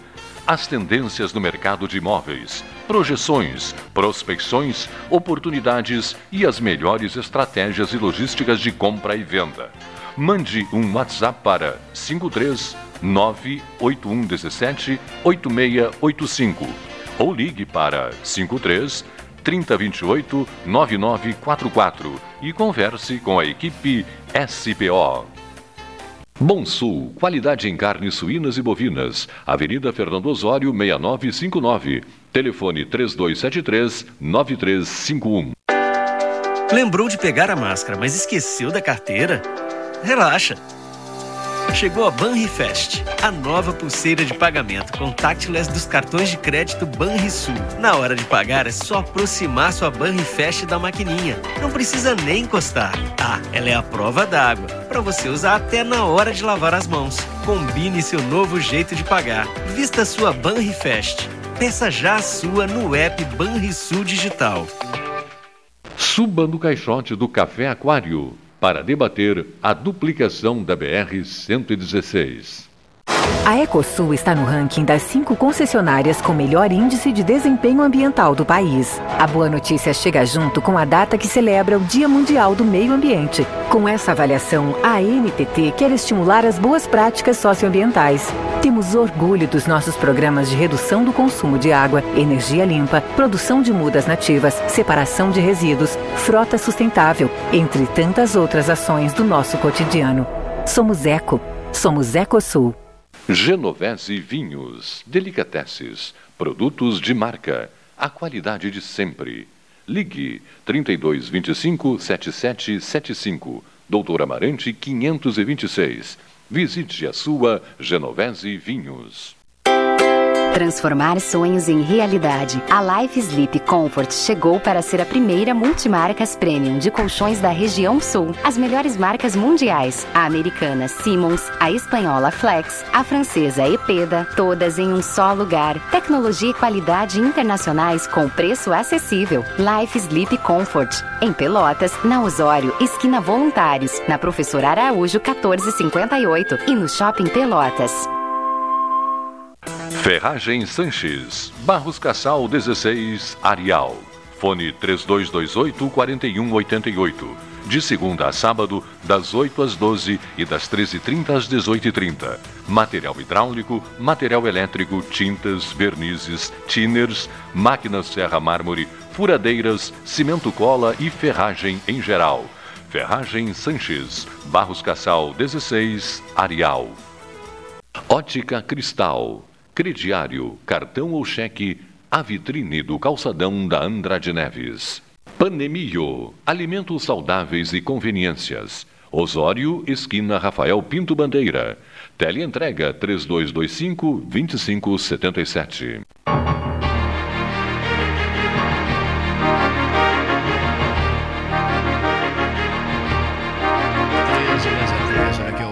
Texto que eu prometi para o Diário Popular, vou deixar para o próximo domingo, acredito, para o próximo domingo, na medida em que a sobrecarga de trabalho realmente tem infernizado a minha vida. Tenho saído do computador três, três e meia da manhã, noite passada foi, foi a mesma coisa, e, e eu quero buscar fatos, episódios, histórias que eu sei do jornal que são, que são marcantes. Por exemplo, um grande amigo meu, Manuel Marques da Fonseca Júnior, é, grande parceiro, criamos o Hospital Sem Paredes de Pelotas. É, nos últimos 30 dias de vida dele, o Fonseca ia todos os dias ao Diário Popular visitar o Edmar Fetter. Eram amigos, mas amigos inseparáveis. Durante 30 dias, os últimos 30 dias, ele visitando o doutor Edmar lá no Diário Popular. Diário Popular que tem uma história extraordinária, Diário Popular que está presente em três séculos: no século XIX, no século XX e no século XXI. 20 anos de século XXI, né? Todo o século XX e um pedaço, um bom pedaço de, de, de, de novo 011, meu Deus do céu, e um bom pedaço de século XIX. Então, eu quero recuperar é, o, o, Diário Popular conosco nas coberturas vaticanas, desde 1978, a história do pleito, as famosas coberturas de vestibular, quando o repórter, quando o comentarista de vestibular, que sentava-se ao meu lado, lá nos corredores da Universidade Católica de Pelotas, uma gurizada, chamava-se José Ivo Sartori, o meu comentarista de vestibular. As parcerias nossas com o Diário Popular nas 12 horas beneficentes que começam em 1970 e se estendem até 1986. O Clair Lobo Rochefort, amigo querido e inesquecível, sentado ao meu lado quando nós recebemos Breno Caldas, presidente da Companhia Jornalística Caldas Júnior, num jantar histórico no Clube Comercial, quando Dom Antônio Zatter, o poeta Mário Quintana, o reitor da, o ex-reitor fundador, o ex-reitor da URGS, Eliseu Palioli, e o presidente das empresas Petróleo Ipiranga, Francisco Martins Bastos, foram aplaudidos de pé. Pela, pela, pela, pelos convidados que superlotaram os salões do Clube Comercial. E de mestre de cerimônias, o nosso queridíssimo amigo Armindo Antônio Razolim. Isso corria o ano de 1986. Então eu quero recuperar passagens de vida e de envolvimentos emocionais meus com o Diário Popular.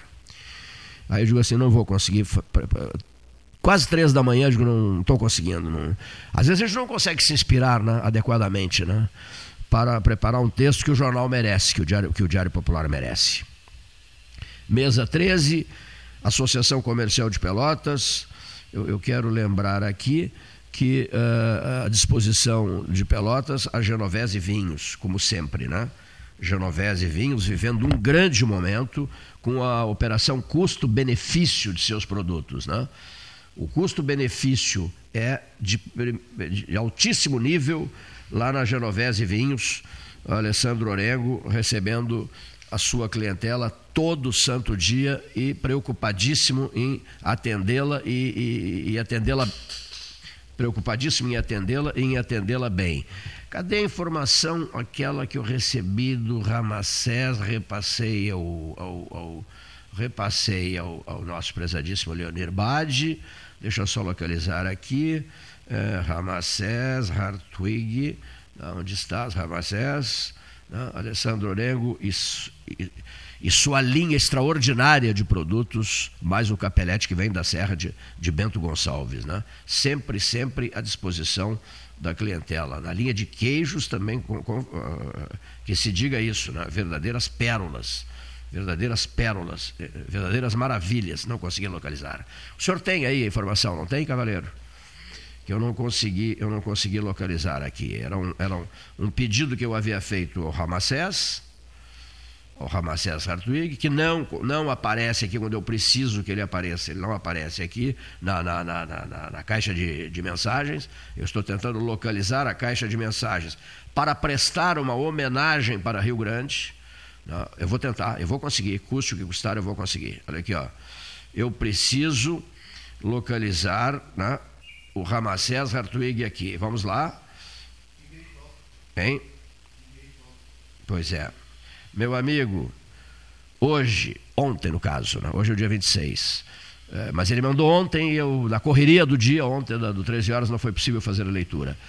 Meu amigo, hoje, entendam como se fosse ontem, 25 de agosto, está completando 265 anos de fundação a Igreja de São Pedro, Catedral de Rio Grande foi fundada em 1755 e foi o primeiro templo religioso erguido pelos lusitanos em terras do então continente de São Pedro, padroeiro, padroeiro dessas terras todas.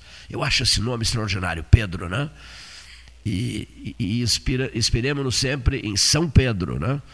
São Pedro, o primeiro pontífice. Pedro foi o primeiro pontífice. Imagina-se que o pontificado dele, naqueles tempos, imagina só a desinformação e as dificuldades de registros históricos, que ele teria ficado 33 anos ocupando a condição de primeiro Papa. Né? E aqui a região de São Pedro, né? São Pedro do Rio Grande, e por aí vai. Que nome bonito, né? Um estado com esse nome, cala-te, cala-te, chega, para com essa conversa de um estado com esse nome. São, São Pedro, né? Província de São Pedro, que bonito era, né? Que nome lindo era, né? Província de São Pedro. Que nome, que nome extraordinário a gente, a gente, a gente tinha na, na, na, na, na, naquele período. Estou localizando aqui, vamos lá, duas ou três coisas ao mesmo tempo. É preciso ter a tranquilidade. Já vai entrar aqui, ó. É preciso ter a tranquilidade necessária para fazer duas ou três coisas ao mesmo tempo. Eu estou tentando fazer isso. 14 horas 13 minutos, hora oficial Ótica Cristal, mesa 13, o telefone está chamando, mas não está atendendo. Está chamando, mas não está atendendo. Já vamos esse. Alô, Gonzales, boa tarde. Boa tarde, Cleiton. Tudo bem, meu amigo? Tudo tranquilo? Olha aqui, nos, um dia bem complicado hoje aqui. Olha aqui, Polícia Rodoviária Federal. Qual é a missão da Polícia Rodoviária Federal e o que é que está acontecendo com a Polícia Rodoviária Federal? Alô, Gonzales. Está bastante difícil a comunicação. Fala de novo, Cleiton, pode ser que melhore um pouquinho. O que som. saber da Polícia Rodoviária Federal. Isso. O som está bom agora, está perfeito agora. Tá, vamos, vamos, vamos, vamos adiante então. Acho que sobre um comentário que eu fiz aí, acho que ontem, né, que Há, há, quatro, há cinco dias, há cinco dias o, o Guzo escreveu sobre isso, né? Ah, ah, tu comentaste há sete ou oito dias e ele escreveu quatro ou cinco dias depois. Com dificuldade, Cleiton. Caiu de novo. Alô, Cleiton. Meu Deus. O seu som, cavaleiro. O seu som é perfeito, cavaleiro. É que eu paro de te ouvir. O que, acontece, o que aconteceu ali com o Guza, é que na verdade semana passada fiz um comentário lá sobre a questão ali do Supremo Tribunal Federal relativa às, às comunidades do Rio de Janeiro. Sim. E depois, acho que quatro, cinco dias depois, o conceituado jornalista J.R. Guzzo, que, a quem eu admiro muito, escreveu um artigo longo na, no jornal Estado de São Paulo, dizendo basicamente as mesmas coisas que nós tínhamos falado aqui, ou fazendo a mesma reflexão que, faz, que fizemos aqui, não é?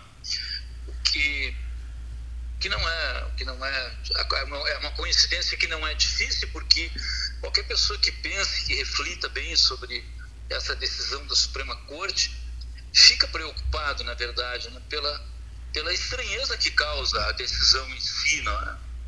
não sei se não sei se eu, se eu eh, estou sendo ouvido bem, se meu som está bom, mas eu. Perfeito, Gonzales, perfeito. Eu acho que nós temos que compreender as decisões judiciais. Né? Nós, nós falamos tantas vezes aqui, hoje estou falando aqui contigo por telefone, né? que para mim é uma, é um prazer enorme, já que é, não é a mesma coisa que você, você gravar um comentário, não é a mesma coisa que eu poder estar tá aí tendo esse prazer todo de conversar com você, assim, de poder trocar uma ideia, de poder uh, interagir no, programa. Né? Não é difícil você, você entender que é pouco compreensível uma decisão da Suprema Corte do país que, que proíbe a atuação policial em determinada área do território nacional. É uma coisa muito complicada isso do ponto de vista do ponto de vista estratégico, porque porque a tarefa de segurança pública, de, de coibir o crime, de, é, de, de punir as pessoas que se desviam, é uma tarefa que se atribui ao poder executivo. Se o agente do poder executivo se desvia das, da, da, das suas funções, se excede, o Poder Judiciário vai, vai evidentemente, julgá-lo, ele poderá condená-lo, ele poderá puni-lo, mas não é razoável que o Poder Judiciário proíba o Poder Executivo de ingressar sobre uma determinada área do território.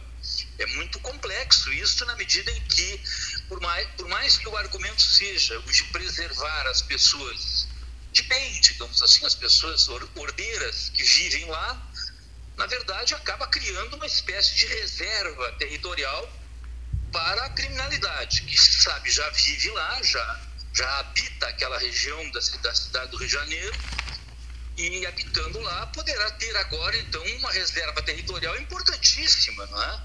É possível você é, estar sendo procurado por, pelo cometimento de crimes e ir para o morro do Rio de Janeiro, para uma comunidade, a polícia não pode fazer lá operações regulares, então a pessoa ficaria numa espécie de isenção, né? o sujeito poderia se exilar numa comunidade, digamos assim. É muito, muito complexa e muito densa essa decisão da Suprema Corte, que inclui a proibição de voos de helicóptero policial sobre as, as áreas de comunidade, o que, de certo modo, dá também uma reserva de, de espaço aéreo. Né? E devo ter falado também aí em relação à Polícia Rodoviária Federal, porque nessa, nessa, nessa estrutura toda, nesse mecanismo que o país tem para combater o crime, né, que vem uh, desde o artigo 144 da Constituição da República, que estabelece ali essa tarefa de polícia, sobre o qual tanto se tem falado e ainda continua desencadeando grande polêmica em relação se o Ministério Público pode investigar, não pode, quem é que é polícia, quem não é. Mas o que se sabe ao fim e ao cabo, não é, Cleiton, é que a Polícia Rodoviária Federal ela é um braço policial que desempenha uma função importante no atual momento do, da, da, vida nacional de combate ao crime. Né? Porque a Polícia Federal está nas rodovias, habita as rodovias. E habitando as rodovias tem se mostrado eficiente no combate de algumas espécies de crime, como, por exemplo, o, o roubo à carga é, é um, um, crime frequente no Brasil, preocupante, o, o roubo à carga. Os assaltantes roubam caminhões carregados e fogem com esses caminhões e depois eh, acabam levando a carga e abandonando o caminhão. Mas as rotas de fuga desses criminosos são as rodovias. E a polícia rodoviária desempenha um papel importante nesse, no combate a esse tipo de crime. Assim também o tráfico de drogas. E, e mais recentemente, não é, Cleiton, me chamou a atenção que, que aqui nas, nas rotas do Rio Grande do Sul, que levam a, ao nosso vizinho país, que é o Uruguai, a Polícia Rodoviária Federal tem apreendido importâncias assim muito vultosas em dinheiro vivo, né? milhões de reais. E nós ficamos pensando, se a Polícia Rodoviária Federal agindo esporadicamente já apreendeu milhões de reais, nós podemos imaginar quanto de dinheiro vivo está passando pelas nossas rodovias e por que esse dinheiro é levado no interior de veículos rumo ao Uruguai.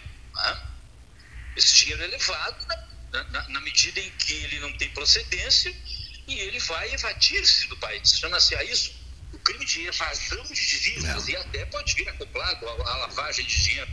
Mas ah, o, que, o que se comenta agora é que haveria um, haveria um, um propósito no Congresso Nacional de retirar da, da, da Polícia Rodoviária Federal essa atribuição que ela tem para combater o crime, ou seja, transformar a Polícia Federal em mera guarda de trânsito, digamos assim.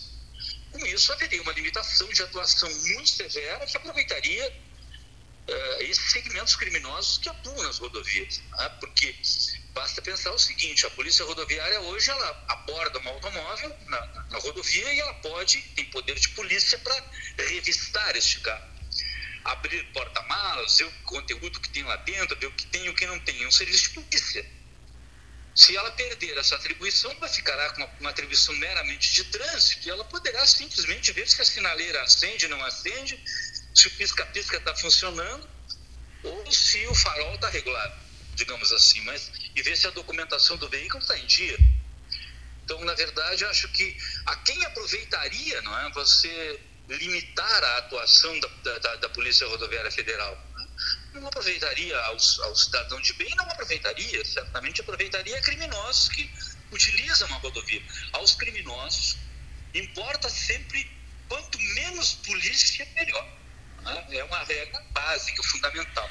Ao crime, importa a impunidade. Então, quanto menos polícia, melhor. Não é? Se a polícia não pode entrar numa comunidade do Rio de Janeiro, por força de orientação da nossa Suprema Corte, isso aproveita os criminosos que lá vivem e que comandam aquelas comunidades, que desfilam armados no meio da rua, com armas de grosso calibre. Então é isso, na verdade, né, Cleiton? Muito bem, aqui é um tema importantíssimo.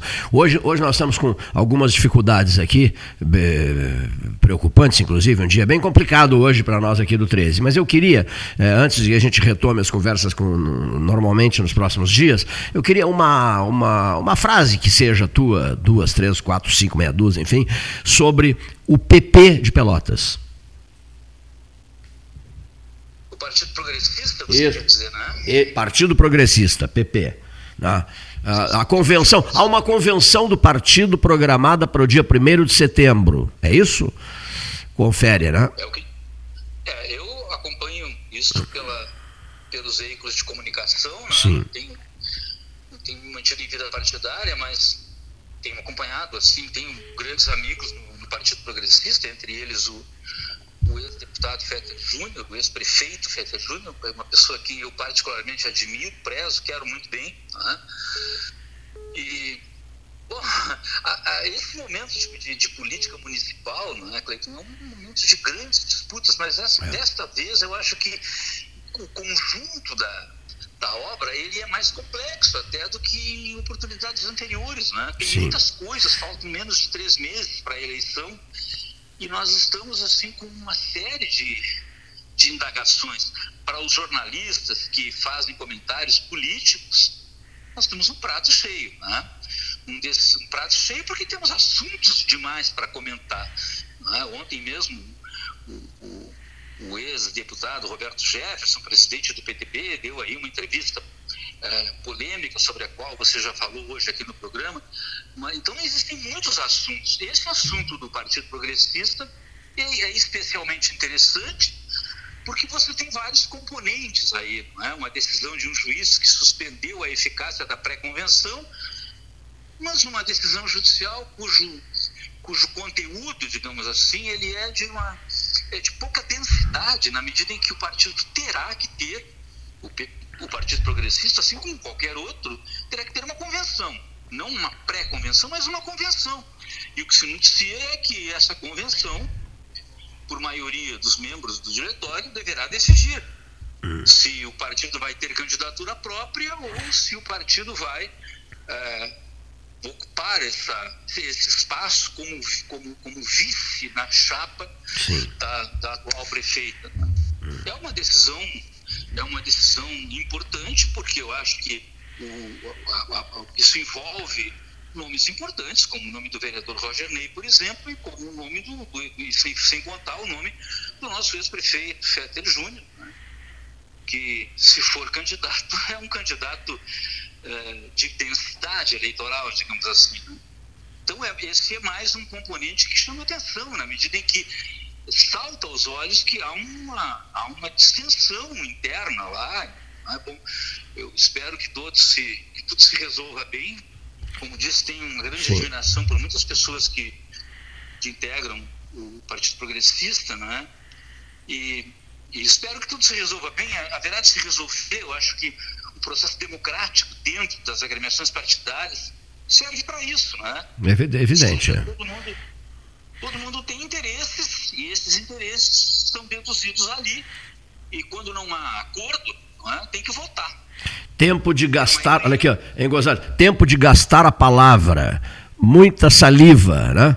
Muita conversa, muita, muita, muita conversa para que, que as pessoas se entendam. Eu aproveito para encaminhar uma. uma, uma, uma sempre é a melhor solução. Né? Claro que sim, lógico. Mas às vezes, ah. mas às vezes, muitas vezes, ah. as conversas não conseguem resolver os problemas, compreende? As, pessoas as diferenças são maiores, é?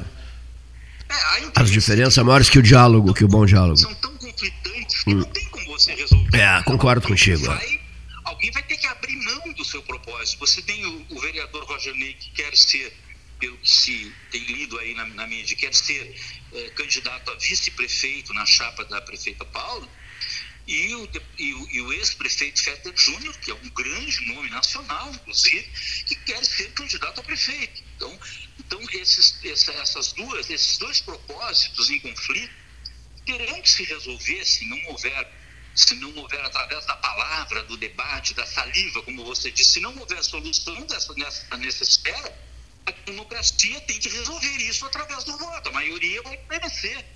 Né? Gonzalez. É ah. Isso, isso será assim no, no progressista, mas será assim em qualquer partido, né? terá que ser assim. Eu ontem, um outro assunto, o, mais de 50 pessoas, muito mais de 50 pessoas mandaram mensagem, me telefonaram, manhã, tarde, noite, madrugada, profundamente indignadas, não suportam o Roberto Jefferson. E eu, eu respondi a todas essas pessoas com a paciência chinesa necessária, com uma paciência chinesa, diga-se de passagem, eu respondi o seguinte: se o senhor gosta ou não gosta do Roberto Jefferson, é uma outra história. Se o senhor tem pavor ao Jefferson, é uma outra história. Aqui é um profissional de rádio ciente das suas responsabilidades, tendo o telefone dele no bolso do casaco, telefonou o presidente nacional do Partido Trabalhista Brasileiro. Foi isso que eu fiz, telefonei o presidente nacional do PTB.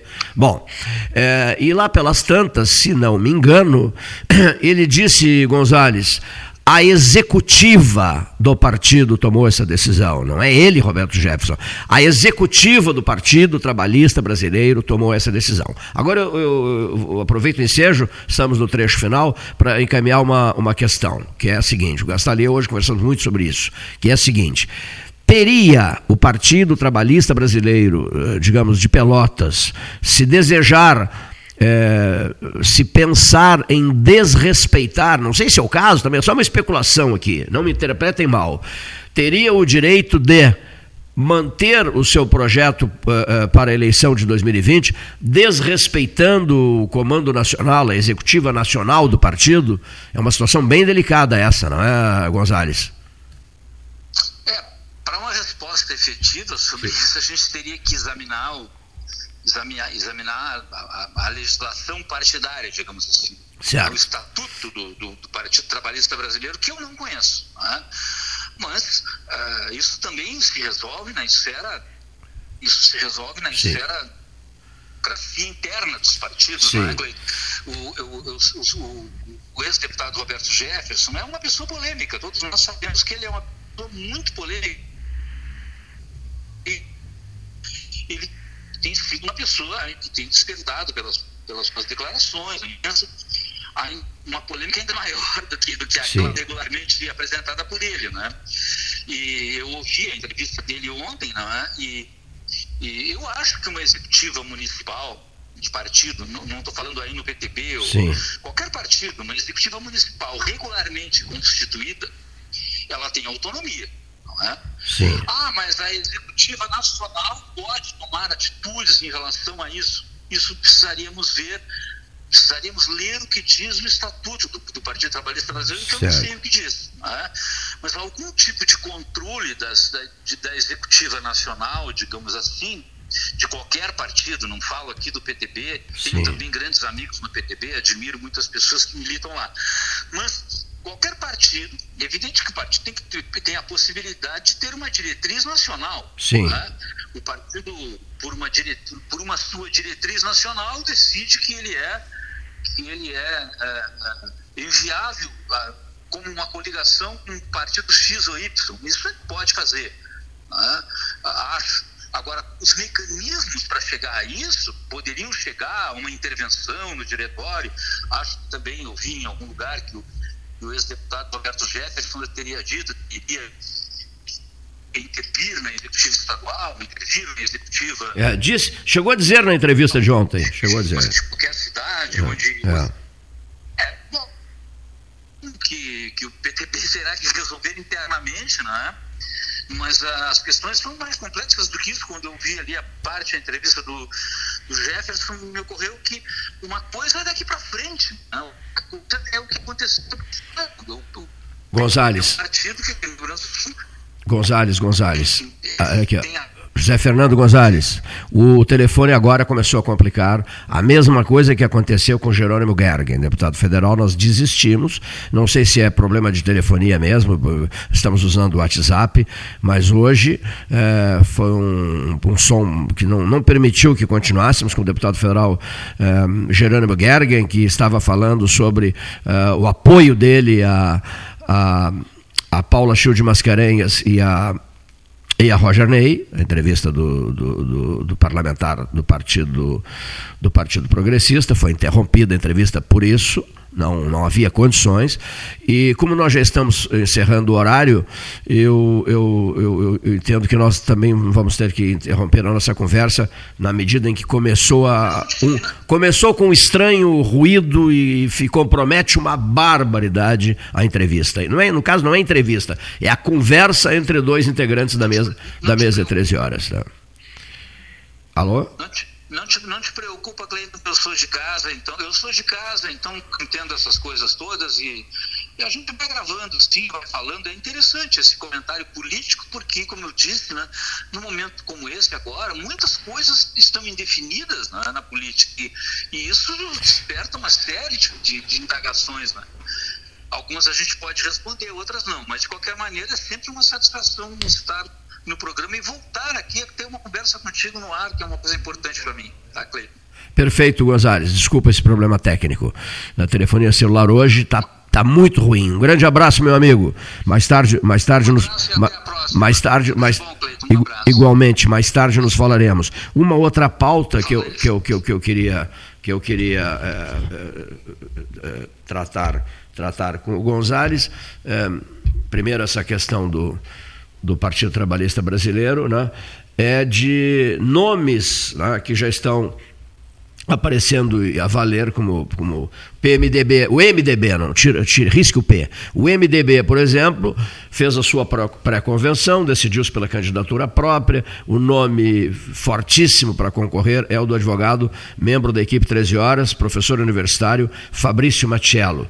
Também eu gostaria de trocar ideias contigo sobre Fabrício Machello, o, pré-candidato do, do, do, MDB, mas com esse som. Eh, esse, são, uh, dá pequenos cortes, não é, Leonir Bade? No microfone, por gentileza. Você atribui isso ao quê? A, um dia ruim para a telefonia? É isso não? Pode ser?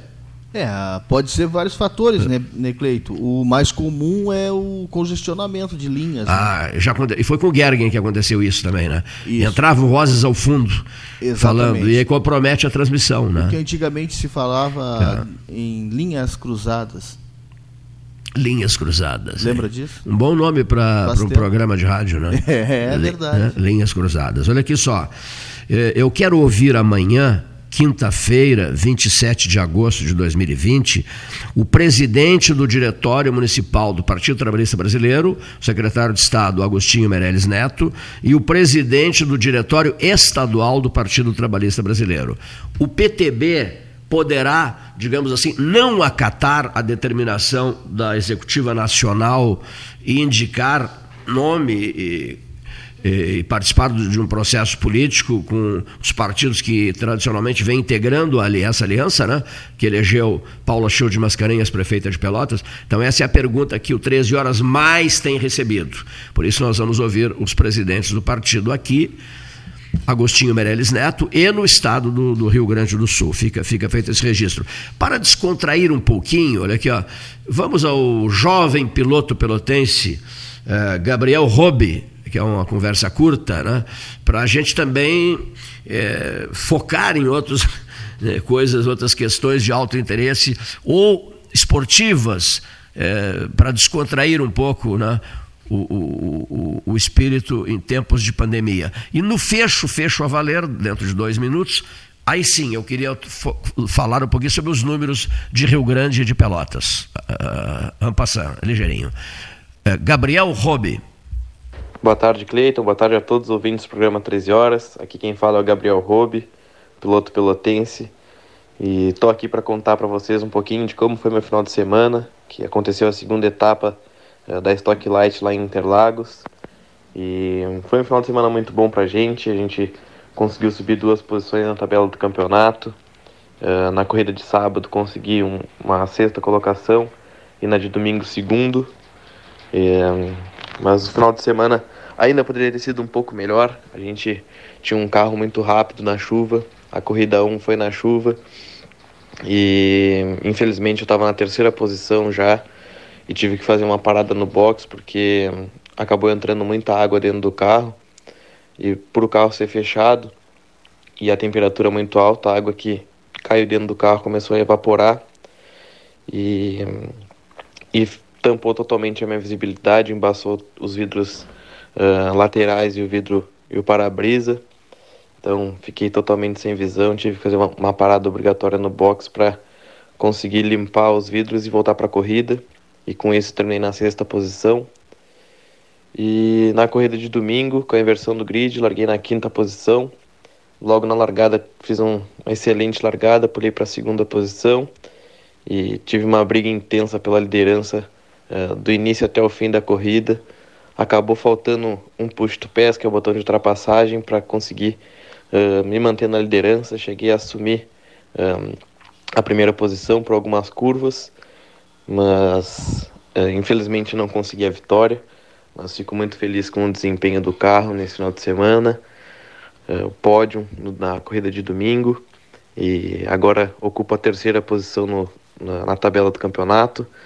E então vamos trabalhar aí para a próxima etapa, que ainda não temos data devido a essa questão do, da pandemia, mas ah, tudo indica que será dia 13 um, ou somente no final do mês. Vamos esperar aí para uh, ah, ter a definição de quando e onde vai ser a próxima etapa. Tá bem? Final de semana, sem ser esse final de semana, final de semana que vem, no dia 5, eu tenho mais um compromisso que é com outra categoria, que é Endurance Brasil, que eu também estou disputando, corridas de provas longas, uh, que vai acontecer em Curitiba. Uh, agradeço a torcida de todo mundo e sempre um grande pra prazer estar falando com os amigos. Um grande abraço a todos. Obrigado, olha só, concluiu, né? deu o tempinho aquele, né? é isso que a gente pede para os nossos colaboradores, que deem um tempinho ao final do comentário, não desliguem abruptamente, porque senão fica aparecendo ao ouvinte né, de que a gente corta o comentarista. Não. O, o, meu amigo Gabriel Robe comentou direitinho e ao final do comentário dele se despediu de todo mundo, segurando ainda. Uh, como é que é? Segurando o que? A, um segundinho. Um segundinho, né? Já é o suficiente. A gravação, né? Isso. Uh, porque se, quando desliga abruptamente, parece para o ouvinte que somos nós os responsáveis mas não há corte nenhum. Né? Quem encerra o seu comentário e, e, e respeitando as, as, as, instruções técnicas, como o Rob fez, fica perfeito. Né? Foi perfeita a análise dele. É uma questão de costume, né? A pessoa para de falar é e já solta é isso mesmo. O, o, o botãozinho de gravação não do solte WhatsApp. de imediato, dê uns segundinhos né? depois que concluir a sua fala. Muito, muito bom ouvir o, Gabriel Robe. O Gabriel Robe é um amigo nosso aqui do 13, de longa data, e é o piloto de Pelotas na cena nacional. Né? Um jovem ciente das suas responsabilidades, é, da sua atividade e, e, um profissional muito sério né, naquilo que faz. Que carrega a bandeira da Princesa Carrega, carrega sempre a marca de Pelotas. Ele se preocupa muito com isso. Eu fiquei muito contente em ouvir um depoimento do nosso amigo Gabriel Roube. Olha aqui, vamos lá. relação ao 25 dia de agosto de 2020. Né? Vamos lá. Uma coisa que, que me intriga um pouco, que me preocupa um pouco é, olha aqui, em Rio Grande há 34 casos em análise, correto? 34. Em Pelotas, há 93. Né? Bem expressivo o número, né? Vamos começar a obra agora aqui, não? 93 casos, hoje realmente era dia para tocar um musical, né? 93 pessoas é, é, em análise em Pelotas e em Rio Grande 34. Olha que espetáculo. Confirmados no município de Pelotas 2.224 casos. 2.224 casos. Confirmados no município de Rio Grande, 2.285 casos.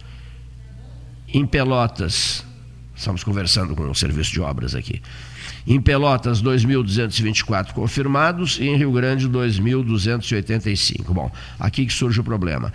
Recuperados em Pelotas, olha só, recuperados em Pelotas, vejamos aqui, 1.252. Faça, faça a diferença aí para mim, Ligeirinho.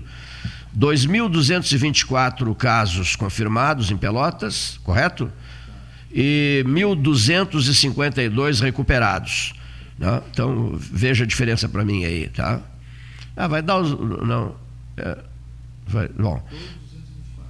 2.224 confirmados, 1.252 recuperados. Bom, e óbitos 68. 972. 68 óbitos no município de Pelotas. Vem aumentando, né? Significativamente. Bom, retomando a diferença, retomando o Rio Grande, porque Rio Grande houve um momento em que acelerou uma barbaridade o número de casos e de óbitos. Você lembra?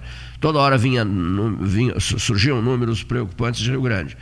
Agora, Pelotas não com, não, não com um número excessivo dia, mas sempre tem um, dois, já houve casos de quatro, etc. Né? Então, só para fechar aqui, Rio Grande, 34, 34 eh, em análise, 2.285 confirmados, 2.120 recuperados. Né? Então veja que o número de recuperados é bem significativo na Noiva do Mar. De 2.285 confirmados a 2.120 casos recuperados. E o número de óbitos ficou em 104. Agora, Rio Grande está na média assim, de um óbito por dia, tem sido, né? Um óbito nos últimos dias. Houve, até eu lembro que o Carlos Wiener Nogueira me passou essa informação, Cleiton, eh, foi anteontem isso. Há cinco dias não há óbito nenhum em Rio Grande. Lembra que a gente comentou aqui no 13 Horas, né? Por consequência, essa passa a ser a preocupação agora, os, os, casos novos, né? É, os recuperados e a estagnação em óbitos. Né? Embora estejamos em período de inverno, nós estamos hoje com uma temperatura de 26 graus. É um dia de verão hoje, né? Um dia quente, né? Não sei se de verão, mas um dia quente, né? Porque uh, estamos ainda dentro do período, do período de inverno, né? Quando a primavera chegar, ouvinte, no dia 22 de setembro, teremos 12 horas científicas, um pouquinho de 12 horas, de uma hora beneficente para o albergue noturno, e teremos o lançamento, Silvio Boverdu, marque mais, por favor, teremos o lançamento da campanha Pelotas verde e multicolorida, no primeiro dia da primavera, com lua crescente, 22 de setembro, primeiro dia da primavera, procurando vencer essa pandemia, olhar para o sol em vez de olhar para as trevas e abrirmos uma campanha para que dentro de alguns anos possamos todos, não é, Ricardo Pedro Klein, possamos todos nós nos orgulharmos da colaboração de cada um o Paulo Moreira, dos Postos Paulo Moreira, por exemplo, eu quero prestar uma homenagem a ele, ele é muito meu amigo e está encantado com essa ideia da campanha do verde de uma Pelotas multicolorida. Nós vamos plantar ele, a, a, esposa dele, a Tânia, eu e outros amigos, vamos plantar ali na Dom Joaquim, né, junto ao, aos Postos Paulo Moreira, mas pela Dom Joaquim, uma, estamos já pensando qual será a, a muda que será plantada por nós para abrir a campanha 2020, 2020, 2021, 2022, por uma Pelotas verde e multicolorida lança tudo isso no 22 de setembro, que será uma data importantíssima, né, Sebastião Ribeiro Neto, com 35 rádios reunidas e discutindo N assuntos, não só pandemia, N assuntos de interesse, o pós-pandemia, as dificuldades eh, financeiras, etc., a crise, tudo mais, né, tudo que, é, digamos assim, vai sobrar desse período de quarentena em, em questões a, a avaliar avaliaremos todos, os especialistas estarão fazendo essa, essa avaliação em busca de saídas honrosas, em busca de retomada da vida. Muito obrigado, senhoras e senhores ouvintes, uma boa tarde.